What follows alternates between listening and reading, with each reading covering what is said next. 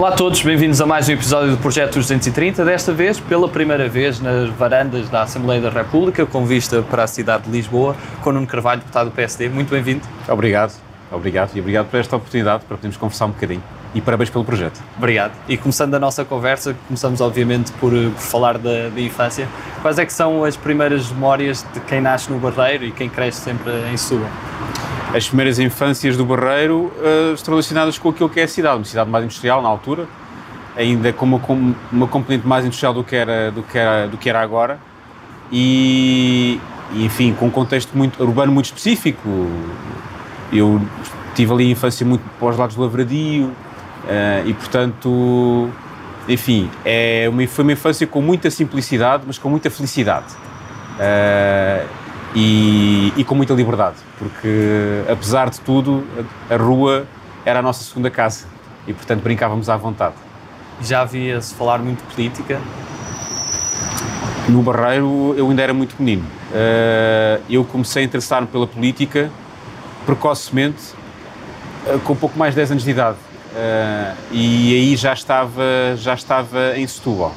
Já estava em Setúbal. Uh, na altura, não. Apesar de, curiosamente, o meu pai, e eu só vi descobrir isto depois de me fazer militante do PSD, uh, ah, o meu pai ter um percurso político até mais marcado, mas em Angola. Uh, porque eu tenho dupla nacionalidade, apesar de ter nascido cá, mas o meu pai nasceu em Angola, e o meu pai até chegou a ser deputado em Angola. mas com muita curiosidade minha. Eu, eu sabia que o meu pai tinha tido uma grande atividade política, mas nem tinha muita noção.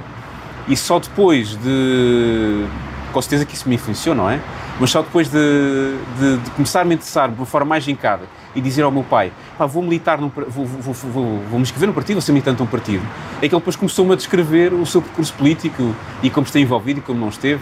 Isso foi muito interessante, uh, porque não sabia de facto que indiretamente eu estava a ser influenciado para gostar de política. E foi uma inspiração? Eu, o meu pai é uma inspiração, como é evidente. O meu pai, a minha mãe e o, o meu irmão são uma inspiração em diversos aspectos, no contexto daquilo que deve ser uma família, no contexto daquilo que é a forma como estamos na sociedade e isso é algo que eu carrego sempre, sempre, sempre comigo e que reflito para os meus filhos e na minha família, com a minha mulher, isso é, é evidente. É, em todos os aspectos são uma inspiração. E para quem cresceu e viveu em diferentes zonas de Setúbal, desde Barreiro à própria cidade de Setúbal, mas também em Sines. E Setúbal às vezes não se tem essa noção, que é um distrito que até apanha diferentes regiões e é um, um distrito também com as suas assimetrias. Como é que se qualifica esse distrito todo com, com as suas diferenças? Setúbal está sempre a tentar deixar de ser um distrito que esteja nos limites. Uh, quando Portugal sofre uma crise económica, parece que no distrito de Setúbal a crise é maior. Quando há fricção política, parece que no distrito de Setúbal sente-se mais isso. Uh, e até quando há crescimento económico, no distrito de Setúbal também se parece que se recupera um bocadinho melhor que nos outros sítios.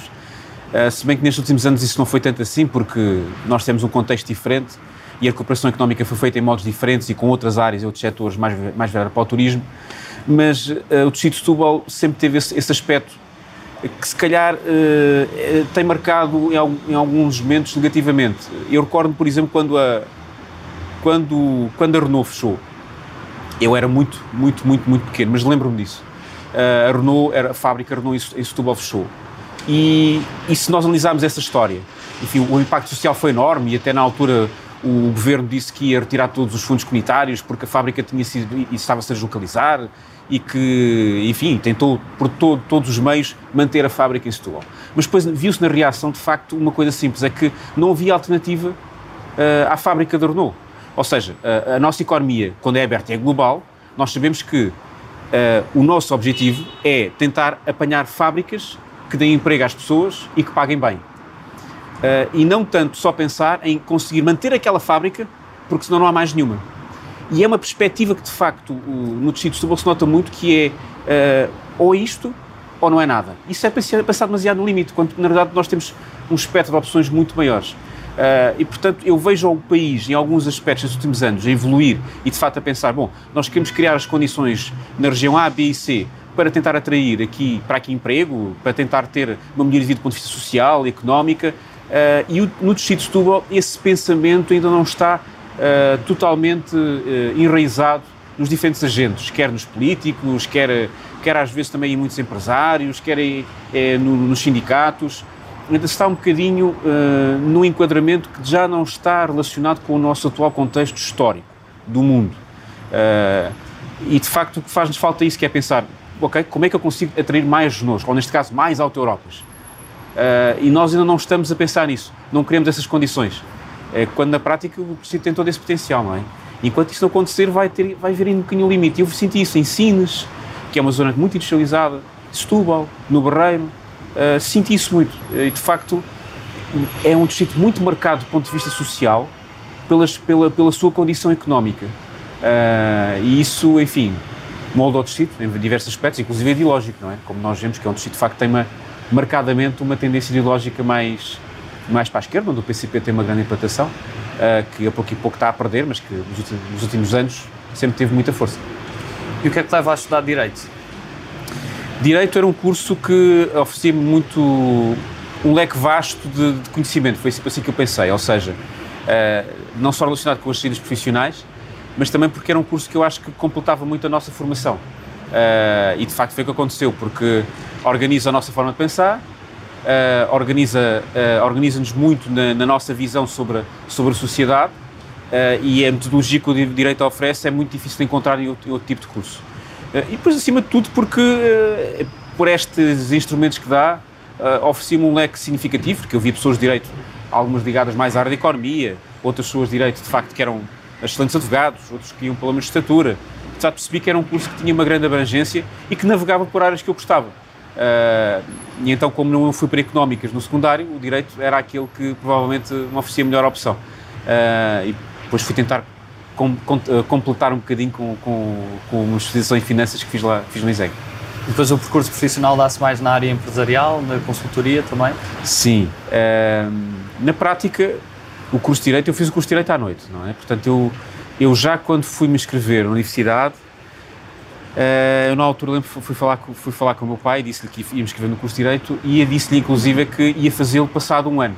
Portanto, que ia ficar um ano a trabalhar e tinha um convite para ser comissário de bordo.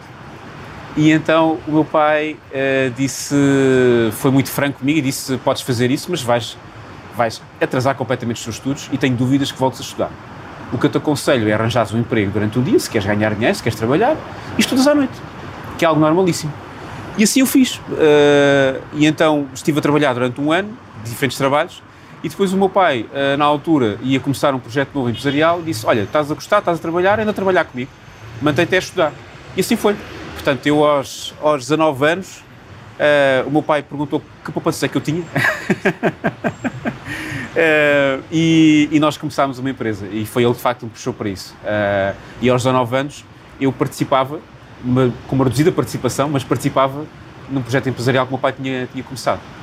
E sente que, conhecendo este mundo também empresarial, que há uma lógica também de muitos empresários não se ligarem à política ou de não terem funções políticas por se calhar perderem a liberdade que tinham, menos escrutínio também, uma remuneração também por vezes diferente? Acha que ainda há muito esse descrédito em relação à parte política? Sim. Nós não perdemos liberdade quando, quando estamos na política. Uh, nós temos é que saber lidar uh, com, uh, com a forma como as pessoas nos veem. Portanto, é preciso ter essa pele grossa. porque se a opção for vir para a política e procurar restringir a nossa liberdade na nossa vida pessoal, deixar de fazer certas coisas que fazíamos, isso é um contrassenso, não é? Parece que estamos a fazer alguma coisa errada. E, portanto, não é propriamente. É, é mais uma perda de privacidade, uh, mas a perda de privacidade não significa perda de liberdade, nessa primeira linha. E eu acho que essa, de facto, essa perda de privacidade, como as pessoas não estão disponíveis, mas isso é impossível, incompatível, é incompatível a pessoa manter-se com uma linha de privacidade fora da política igual àquela que tem uh, ou que perde quando está na política. Esse é o primeiro aspecto, evidente. E depois há, há, de facto uma questão de risco de percepção das pessoas, não é? Porque, quer se queira, quer não, a visão que as pessoas têm da, da política e dos políticos, enquanto classe, é, é das classes que de facto eh, têm neste momento menor, menores níveis de confiança. E atenção, eh, os políticos estão cá para resolver, para lidar com os problemas das pessoas, não é? Portanto, é sempre difícil porque os políticos têm que lidar com as insatisfações. E quando lidam, têm que fazer opções, deixar alguns insatisfeitos e outros mais satisfeitos. É impossível não fazer desta, desta forma. Por isso, é natural que haja sempre insatisfeitos com a classe política, insatisfeitos com os decisores E isso leva a que uh, os níveis de, de credibilidade face a outras profissões não sejam sempre iguais. O empresário começa uma empresa, a pessoa se diz eu não gosto do seu produto, eu não consumo o seu produto, hum, automaticamente a pessoa não se vai sentir insatisfeita, não é? Mas o político, as pessoas quando avaliam dizem eu não gostei do seu trabalho porque não resolveu o meu problema. Pode ter resolvido dos outros, mas não resolveu o meu. Então não gosto do seu trabalho. Uh, e de facto, enfim, é, é sempre uma avaliação muito mais injusta, mas a política é feita disso. Uh, e de facto isso afeta uh, a nossa imagem e os empresários também vivem da sua imagem, da confiança e da credibilidade que lhes dão, não é? E acredito que isso afaste muitas pessoas. Mas é difícil resolver, portanto, isso, isso não é, por, um, não é por, por, via de um problema qualquer que nós temos na política, isso está mesmo relacionado com, com a política em si, com a atividade. E, portanto, não é fácil ter empresários para, para esta atividade. Como é que se combate essas desconfianças, essas barreiras também que por vezes existem, que, que afastam os cidadãos do, dos representantes, neste caso? Estas barreiras nós estamos a ver aqui na escadaria, não é? Estão sempre aqui. Um, olha, eu, eu acho que é, é, precisamente com exemplos simples como estes. Não é? Eu não consigo compreender porque é que, uh, na maior parte dos dias em que não há manifestações, nós, nós temos há mesmo aqui umas barreiras na escadaria, que é a entrada nobre da Assembleia da República, da Casa da Democracia. Uh, e, portanto, eu acho que isto é um exemplo simples de que nós esquecemos dos detalhes mais simples, mas que têm um significado muito maior uh, do, que a sua, do que a dimensão da sua simplicidade. Uh, e, e, de facto, nós temos, a nível político em Portugal, lidado com diferentes problemas, esquecendo ou desvalorizando uh, estes detalhes, estes pormenores, estas reações, esta, a forma como se assumam ou não responsabilidades por determinados erros também, não querendo entrar em casos concretos, que não, não acho que não é necessário, mas a forma como os políticos também assumem as responsabilidades face, face aos seus erros, isso afeta a, a, sua credibilidade, não é? Porque nós temos de ter dois princípios. Um, uh, a pessoa está na atividade política, mas uh, está de uma forma desprendida e, portanto, tem uma alternativa para a sua profissão. E, em segundo lugar, isso não só tem que ser, mas também tem que parecer. E, e a ideia que transmite quando alguém uh, não dá a devida importância uh, ao seu, à sua atividade, é que de facto uh, isso não se transmite numa diminuição da sua responsabilidade ou da percepção da sua responsabilidade.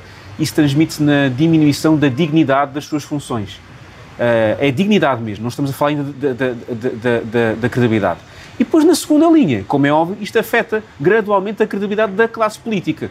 Porque, ao contrário do que as pessoas possam pensar, os políticos possam pensar, nós já temos uma, uma, uma atividade muito difícil, porque parte do nosso trabalho, não é todo, mas parte do nosso trabalho, é apontar as falhas de, das pessoas que são políticos tal como nós.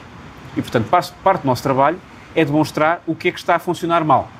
Uh, isso já por si afeta, como é evidente, a, a, a, credibilidade, não é? Porque por muito que se faça esse debate com todo o respeito e com toda, e com toda a ética, eu estou de facto a tentar provar que o meu partido consegue fazer um melhor trabalho que o outro. E, portanto, aponto as falhas do outro partido e procuro evidenciar as qualidades programáticas e ideológicas do meu. Então, este combate já si torna as coisas difíceis. Quando, neste combate pelo meio, nós procuramos explorar as falhas do sistema político como se fossem falhas uh, alocadas a partidos mais tradicionais, uh, e os partidos novos fazem muito isso, tentam dar a ideia de que nós somos antissistema. Nós, nós, nós não estamos neste arco de, de, partidos mais tradicionais que estão aqui e que estão na origem de uma série de problemas, da forma como uh, os políticos estão afastados dos cidadãos, da forma como o país às vezes é cego perante as injustiças sociais. Isso está relacionado com eles, isso não está relacionado connosco. Uh, a verdade é que isso não está relacionado é com o sistema democrático. O sistema democrático tem que funcionar melhor para resolver esses problemas. E se isso significar ter mais partidos, ótimo. Mas se os partidos entrarem dizendo que o problema é de facto o nosso sistema, não explicando de uma forma clara que isso não está relacionado com a democracia, com a representatividade, com o Estado nos seus diferentes órgãos de soberania, então estão a dar aso a que as pessoas desvalorizem o papel da democracia. E há demasiados partidos que estão disponíveis para entrar nessa rampa deslizante, sem saber, uh, se calhar, as consciências em, em, que se estão a meter. E, e muitos partidos nós fazem isso, uh, erradamente, e tentam explorar isso, colocando alguns partidos como parte do problema e parte do problema associado ao sistema democrático. Uh, enfim, é uma questão de postura, porque as pessoas são livres de fazer isso, se só não se estão disponíveis para pagar o preço. E aqui na Assembleia da República, como coordenador do grupo parlamentar na Comissão de Negócios Estrangeiros, como é que se faz essa conciliação entre política interna e política externa? A Comissão de Negócios Estrangeiros é, é, é, é, é, faz parte daquelas comissões aqui no Parlamento em que o debate político, uh, ou partidário, o debate político existe muito, mas o debate partidário não é tão acentuado. Uh, e de facto uh, consegue-se, em muitas ocasiões, alinhar de uma forma esmagadora e às vezes quase unânime algumas posições, porque elas estão relacionadas com a defesa dos interesses de, de Portugal. E, portanto, nesse aspecto, o nosso debate político é mais interessante porque nós debatemos politicamente o caminho que Portugal deve ter, a posição que Portugal deve tomar.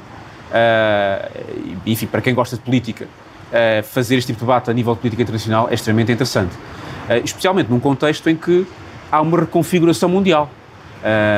a administração Trump tinha uma posição, a administração Joe Biden fez uma transição para uma posição completamente diferente. Isso fez com que a própria China, de repente, passasse de um posicionamento muito mais próximo da Europa para um posicionamento muito mais distante, fez com que muitos países do arco democrático, por assim dizer, olhassem para o mundo e de facto pretendessem estar mais próximos uh, das democracias. Até já se fala de, uh, em vez de termos só um G7, no futuro se calhar vimos a ter um, um D10, uh, eh, o que não implica que os países democráticos não se deem com os países que de facto não defendem os mesmos princípios de liberdades e garantias que se defendem em Portugal e em muitos outros Estados. Mas significa que nós politicamente procuramos posicionar para que os princípios que nós defendemos na nossa democracia sejam aplicados ao maior número de pessoas possível. Isso significa, de facto, pugnar por tentar fazer com alguns países onde a democracia não existe, tentar fazer com que ela exista ou gradualmente vá, vá, vá estando presente. E, portanto, é muito interessante assistir a esta transformação, esta mutação na nossa Comissão de Negócios Estrangeiros, porque ela, de facto, está presente todos os dias. Nos votos que, que se toma, que, que defendem o posicionamento da Assembleia da República sobre determinados temas e no acompanhamento que fazemos de alguns dossiês, onde Portugal se posiciona, na maior parte das vezes, quase esmagadora maioria das vezes, juntamente com outros países da União Europeia, mas onde de facto Portugal assume uma posição como um país que tem esta grande tradição uh, a nível da defesa dos princípios, dos princípios democráticos. É? E de que forma é que as diferentes experiências, mesmo a nível local, autárquico e também experiências profissionais que, que teve ao longo da vida, o auxiliam agora nas suas funções como deputado? Isso, são, isso é, é o mesmo que acontece com todos. Não é? nós, nós, nós construímos a nossa, a nossa forma de estar face, face à, à, experiência que vamos, vamos tendo, não é? Vamos vivenciando. Uh, e é evidente que, uh, do ponto de vista autárquico e do ponto de vista empresarial, o lado executivo e pragmático uh, é, é completamente diferente daquilo que se assiste aqui no Parlamento. Não, não, é, não, é, não está relacionado com alguma falta de pragmatismo do, do Parlamento, está relacionado com o facto de nós aqui não estamos num órgão executivo. O Parlamento não é um órgão executivo. Uh, mas uh, a experiência de trabalhar uh, em, em, órgãos executivos a nível autárquico e a experiência de trabalhar de uma forma executiva a nível empresarial manifestam-se em muito pragmatismo que me é bastante útil aqui no Parlamento. E de facto nota-se que nem sempre é necessário alguns debates e alguns dossiês tomarem tanto tempo do Parlamento como tomam. Ou seja, às vezes nós podemos dar mais eficácia uh, sem prejudicar minimamente o debate político. É uma forma de funcionamento. Mas isso, enfim, é uma, é uma revisão que nós temos que fazer à nossa democracia. É evidente que nós, a nossa democracia tem um, tem, tem um, tem um período, já, já, já tem uns aninhos, e é normal que ela tenha que olhar e ver se de facto está a funcionar da forma como serve melhor as pessoas. E, em alguns aspectos uh, está-nos a faltar aqui algum pragmatismo a diversos, a diversos níveis, uh, que, que, eu acho que também é o que cria algum distanciamento das pessoas, não é? Uh, por exemplo, eu acho que era muito pragmático tirar aquelas barreiras ali na escadaria, é só uma ordem, e portanto isso era muito pragmático, não é? Mas, mas acima de tudo era simbólico. Mas à parte disso também esse pragmatismo nota-se que falta aqui no Parlamento. Nota-se um bocadinho. Seguimos agora para a segunda parte da, da, nossa entrevista e vamos diretos para as nossas escolhas. A primeira é sempre entre humildade e ambição. Humildade. Cães ou gatos? Cães. Centro-direita ou centro? Centro-direita. Rui Veloso ou Sérgio Godinho? Rui Veloso. Ramalhantes ou Cavaco Silva? Cavaco Silva. Sonho ou realidade? Realidade. E tendo sonhos, qual é que seria o seu maior sonho? O meu maior sonho, do ponto de vista pessoal, do ponto de vista pessoal, o meu maior sonho tem a ver com os meus filhos eh, é que eles cresçam felizes e vivem felizes. Isso é garantidamente é o meu sonho, a minha principal ambição. Bobby Kennedy ou JFK? JFK, Sagres ou Superboc? Superboc. Liberal ou conservador? É interessante essa escolha, liberal ou conservador. Uh, é importante é, pessoas, é que as pessoas percebam o que é que é conservador e o que é que é liberal. Uh, mas eu sou mais liberal do que conservador. Não se entenda que eu não gosto de conservar aquilo que é bom. Hermano José ou Raul Solnado? Raul Solnado. Campo ou cidade? Agora campo. Do Mal ou Governo de Sombra? Do Mal. Tejo ou Sado? Sado. 230 ou 180? eu vou dizer 230 e posso explicar porquê, rapidamente. Uh, eu não tenho um problema com 180. Uh, eh, eu tenho um problema é com a capacidade de trabalho dos 180 ou dos 230. E no dia em que o Parlamento e os deputados todos estejam no Parlamento, seja qual for o partido, uh, tiverem uma capacidade de serem apoiados tecnicamente para melhorar a qualidade de cada lei que é proposta a um nível melhor do que acontece agora, então eu já estou disponível para, para ir para os 180. Porque há um receio gigantesco de falar uh, de algo muito simples, que é um deputado que conheça muito bem uma determinada matéria, do ponto de vista ambiental, não tem que saber fazer a lei. Mas, ao nível em que nós funcionamos com o Parlamento, uh, nós estamos distantes daquilo que se passa em alguns outros Parlamentos, em que o deputado, que é excelente do ponto de vista ambiental, tem os serviços do Parlamento, e não do seu partido, mas do Parlamento, que servem o Parlamento e os cidadãos, para que a ideia que ele tem para aquela lei do ponto de vista ambiental seja tecnicamente a melhor possível. Isso falha aqui atualmente no nosso Parlamento e é uma falha que nós temos na democracia, porque encurta a nossa capacidade de fazer melhores leis. E, portanto, se diminuímos os deputados, e há aqui muitos deputados bons, uh, que têm a capacidade de compensar esta falha que nós temos, se diminuirmos o número de deputados, vamos diminuir a qualidade da democracia. E, portanto, 180, sem problema. Mas então vamos é ter a capacidade de cada deputado conseguir ser aproveitado da melhor forma possível das suas, nas suas capacidades, porque atualmente isso não acontece. E se tivesse a hipótese de convidar uma pessoa para almoçar, uma personalidade nacional ou internacional com quem nunca teve esse privilégio, quem é que seria essa pessoa? Para almoçar?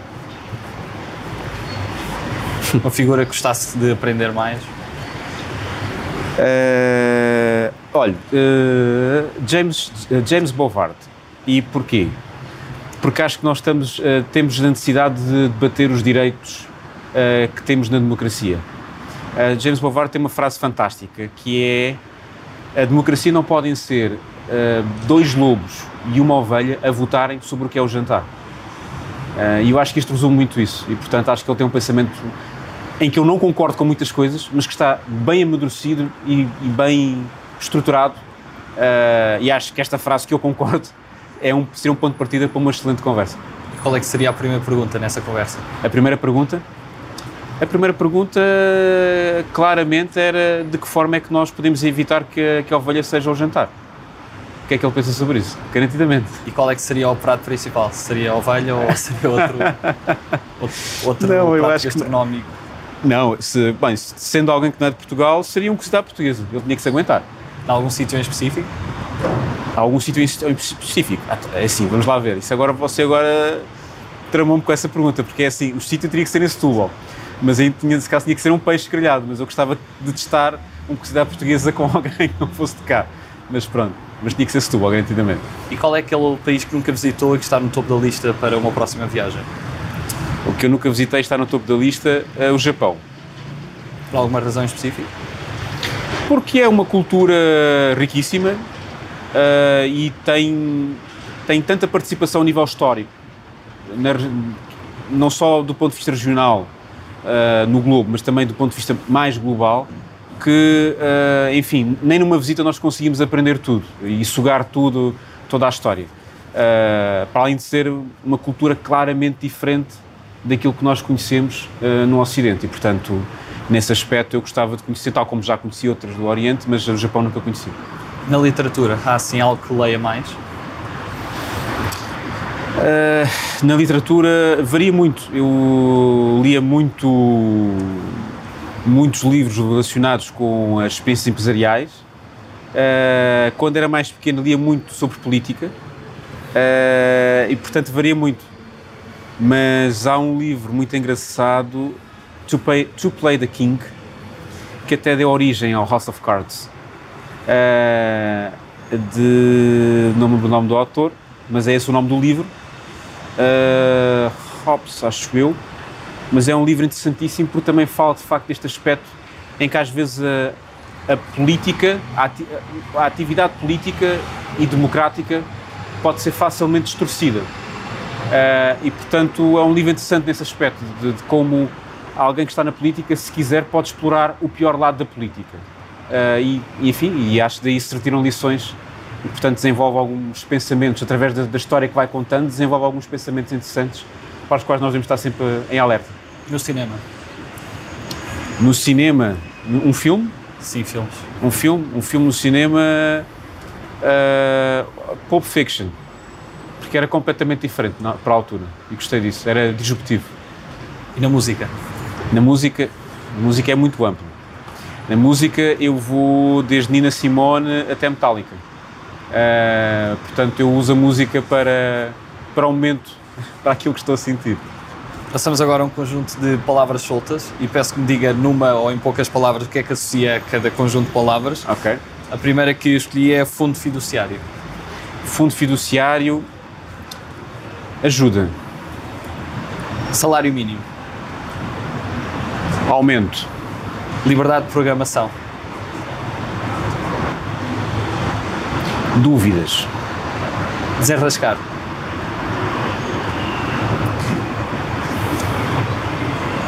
Improvisar. Voos civis noturnos. Ruído. Web Summit. Global, eh, globalização. Palestina. Difícil. Semear. Futuro. Fundos regionais. Necessários. Flop.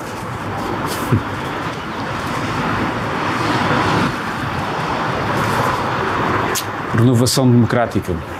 Família. Fundamental. Futuro. Os meus filhos. E se pudesse resumir Portugal numa palavra, que palavra escolher? Nosso. E para terminar, que mensagem é que gostaria de deixar a todos os portugueses? Que o nosso Portugal tem todas as condições para ser melhor e que todos temos que estar envolvidos. Muito obrigado pela sua participação. Terminamos aqui a entrevista. Obrigado mais uma vez. Obrigado. E obrigado a todos lá em casa. Continuem a acompanhar o projeto 230 e as tantas entrevistas. Estejam atentos. Obrigado pelo vosso apoio. Um abraço especial para a Sua.